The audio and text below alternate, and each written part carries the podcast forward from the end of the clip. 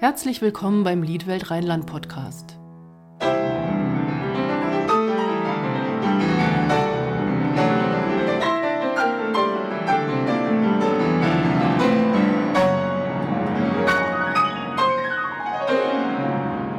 Mein Name ist Stefanie Pütz und ich spreche heute mit der Schauspielerin, Sprecherin und Sängerin Jannike Schubert. Hallo Jannike, herzlich willkommen. Hallo, danke, dass ich bei euch sein darf. Es ist auch ein bisschen ungewöhnliche Folge. Normalerweise spreche ich eher mit Musikern und Musikerinnen und du bist Schauspielerin. Woran arbeitest du denn gerade? Im Moment bin ich äh, am Theater in Krefeld-Mönchengladbach äh, fest engagiert und spiele da verschiedene Stücke. Wir hatten jetzt gerade eine Premiere, die hieß Alles weitere kennen Sie aus dem Kino. Und nächste Woche äh, werde ich ein Stück äh, wieder aufnehmen, das Konstellationen heißt. Also wir haben viele, viele schöne Sachen im Programm. Und du hast in deinem Terminplan auch ein Konzert, ähm, in dem du als Rezitatorin auftrittst. Und Richtig. zwar, der Titel lautet Die schöne Magelone. Ich hoffe, ich habe das richtig ausgesprochen. Ja. Es handelt sich um 15 Romanzen von Johannes Brahms nach Texten von Ludwig Tieck für Gesang, Klavier und Rezitatorin. Ähm, beteiligt sind der Bassbariton Thomas Kilischus, ähm, die Pianistin Anni Therma Tirosian und du als Rezitatorin. Genau. Ähm, wie habt ihr euch denn gefunden? Ach, das ist ähm, ganz lustig. Der ähm, Tommy, der äh, Sänger, der kennt mich über meinen Freund, der auch Sänger ist. Die haben zusammen an der Hochschule studiert. Und er ist öfters ins Theater gekommen und kennt auch ähm, ja, das, was ich mache und hat sich viele verschiedene Vorstellungen angeschaut. Und dann hat er mich darauf angesprochen, als ich, ob ich Lust hätte, an dem Projekt teilzuhaben. Ähm, worum geht es denn in der Geschichte, deiner Meinung nach? In der Geschichte geht es eigentlich um das typische äh, Boy meets Girl äh, und das Schicksal kommt dazwischen sozusagen. ähm, also äh, die äh, Königstochter äh, von Neapel soll verheiratet werden äh, mit jemand anderen, trifft dann aber auf äh, einen Ritter, den sie kennenlernt in einem Turnier, den sie, in den sie sich verliebt und die beiden fliehen dann zusammen vom Hof und ein Geschenk, was der, der junge Ritter, der Magellone gemacht hat, wird von einem Raben geklaut und der Ritter rennt hinterher und so trennen sie sich und ähm, geraten in verschiedene Situationen, bis sie, weil es ja ein Märchen ist, am Ende wieder zueinander finden. Wenn ich das richtig sehe, stammt diese Geschichte ja irgendwie aus dem Kreis der Tausend und eine Nacht äh, Geschichten. Ja, genau. Und ist zum ersten Mal erschienen in Frankreich im 15. Jahrhundert. Und der Ludwig Tieck hat seine Version am Ende des 18. Jahrhunderts geschrieben und Brahms hat sie dann vertont. Ähm, und in eurem Pressetext steht ja auch was von absurden Abenteuern, Irrungen und Wirrungen, Humor, überraschende Zufälle. Ja. Ähm, was hat dich denn überzeugt, bei dem Projekt mitzumachen? Ähm, die Kombination aus äh, Text und Gesang, auf jeden Fall. Also ich finde, die Geschichte an sich ist eine wunderschöne Geschichte, die man äh, ruhig erzählen kann, aber mit dem Gesang dazwischen und den Liedern dazwischen hat das nochmal eine ganz besondere andere Ebene, die ähm, das Ganze zu einem ja, sehr schönen und dramatischen, kann man fast sagen, Abend macht. Ähm, Musik ist ja ganz oft etwas, was die Emotionen verstärkt. Äh, und das ist hier natürlich dann ähm, von großem Vorteil, wenn die Geschichte sozusagen nochmal weiter in andere Dimensionen gehoben wird.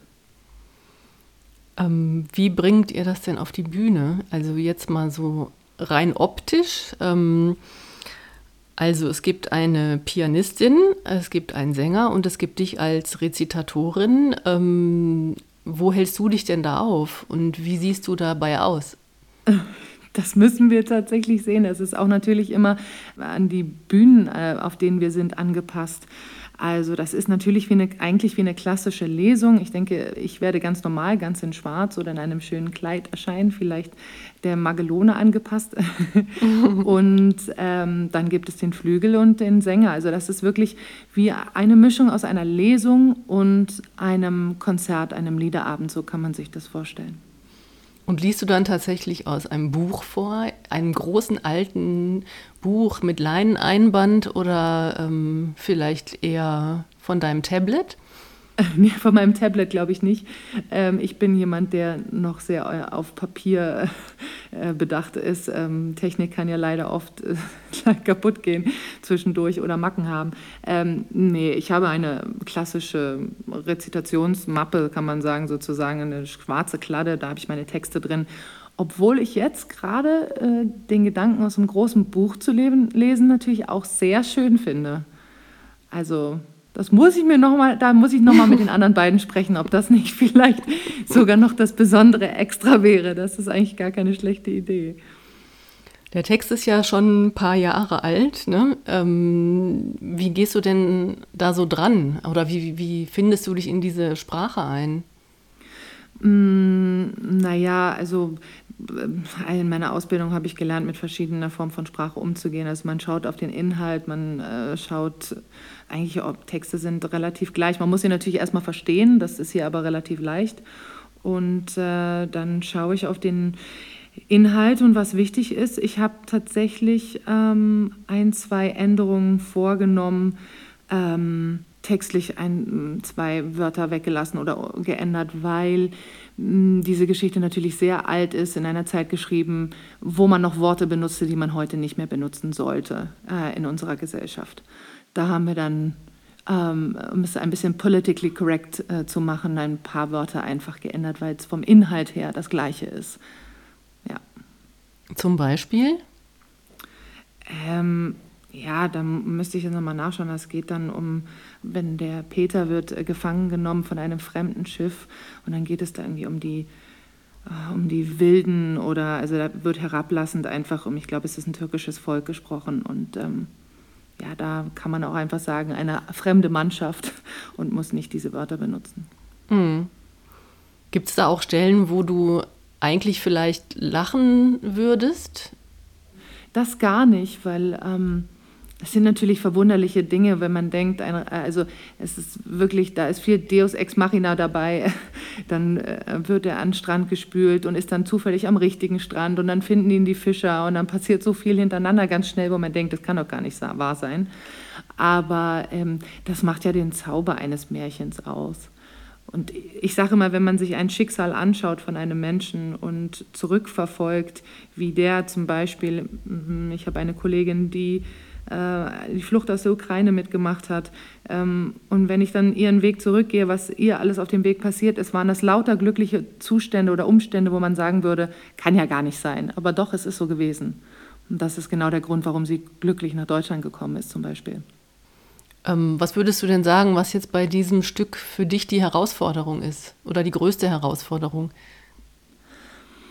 Ähm, die größte Herausforderung war tatsächlich für mich, das zusammenzustreichen. Ähm, wir haben ja natürlich ein etwas ähm, kürzeres Projekt daraus gemacht, also es ist etwas über eine Stunde, was auch was damit zu tun hatte, dass wir eine, das Ganze auf CD aufgenommen haben und ähm, da muss es eine bestimmte Länge haben. Und tatsächlich diesen schönen Text von Ludwig Tieck zusammenzustreichen, ohne die Essenz zu verlieren und auch ohne die Schönheit und Poesie der Sprache zu verlieren, das war für mich eine Herausforderung. Aber ich hoffe doch, dass es mir ganz gut geglückt ist. Also das war dann deine Aufgabe, das zu straffen quasi, oder habt ihr das zusammen gemacht? Nee, das habe ich gemacht. Also ich habe Vorschläge gemacht, habe es dann den beiden anderen Kollegen vorgeschlagen, dann haben wir nochmal kurz drüber geredet und ähm, tatsächlich haben wir auch bei der Aufnahme selber hatten wir eine ganz tolle, ich weiß nicht, sagt man Aufnahmeleiterin, die Carola, die ähm, nochmal ein, zwei Tipps gegeben hat, wo sie dachte, ach, guck mal, wenn man das so sagt, dann ist das vielleicht besser oder aber so de, den Grundstrich, den habe ich erstmal gemacht, ja. Hast du da eine Lieblingsstelle in dem Text? Eine Lieblingsstelle.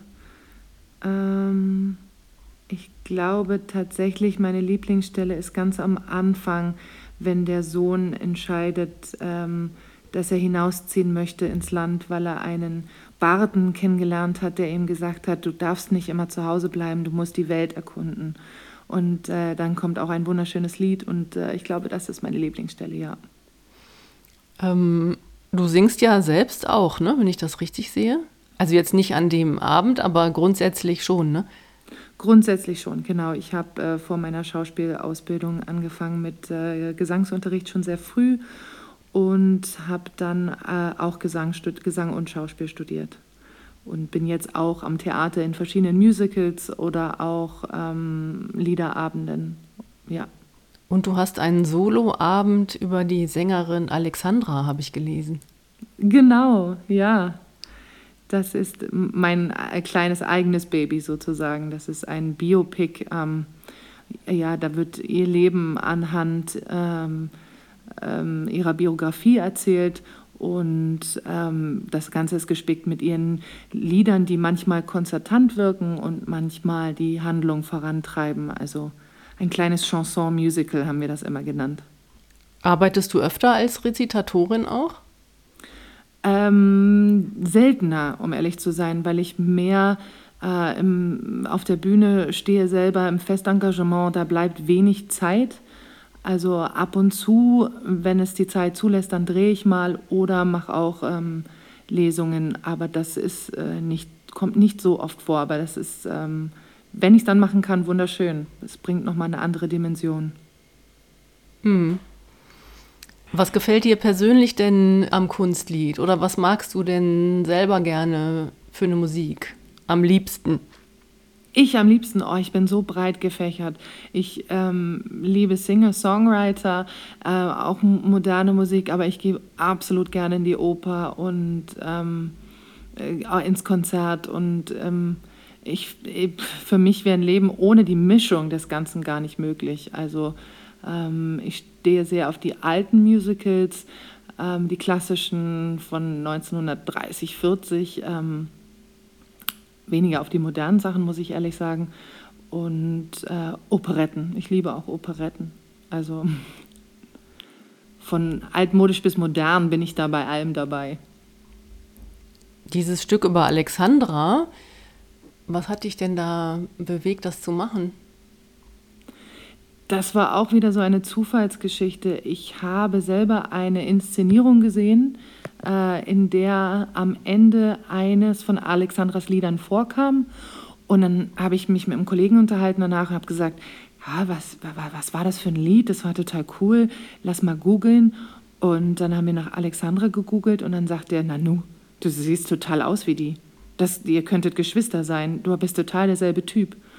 Und eine Woche später oder sowas habe ich ähm, meinen damaligen Schauspieldirektor getroffen und ähm, hatte ihn, ihm gesagt, dass ich äh, auf der Suche bin nach einem Solostück für mich, was ich machen will und ich irgendwas mit Musikalisches machen will, irgendwas so wie Alexandra.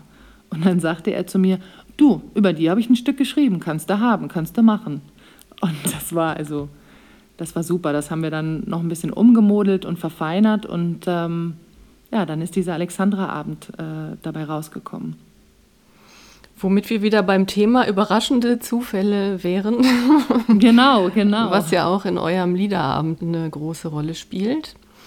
Gut, dann wären wir schon am Ende unseres Interviews. Ähm, hast du noch was auf dem Herzen oder möchtest du noch was loswerden?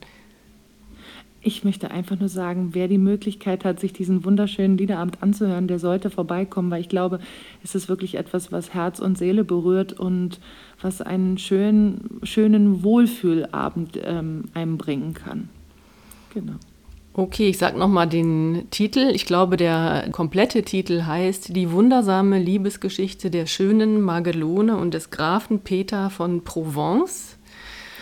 Termine sind ähm, am 5. Oktober 2022 im Domforum in Köln und am 21. Oktober im Palais Wittgenstein in Düsseldorf.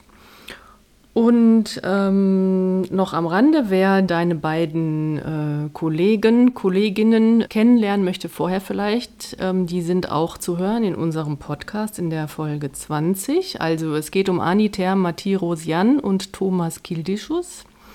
Und ich wünsche euch dreien einen ganz tollen Erfolg mit diesem schönen Liederabend und dir alles Gute für deine weitere Arbeit und ich danke dir sehr herzlich für das Interview.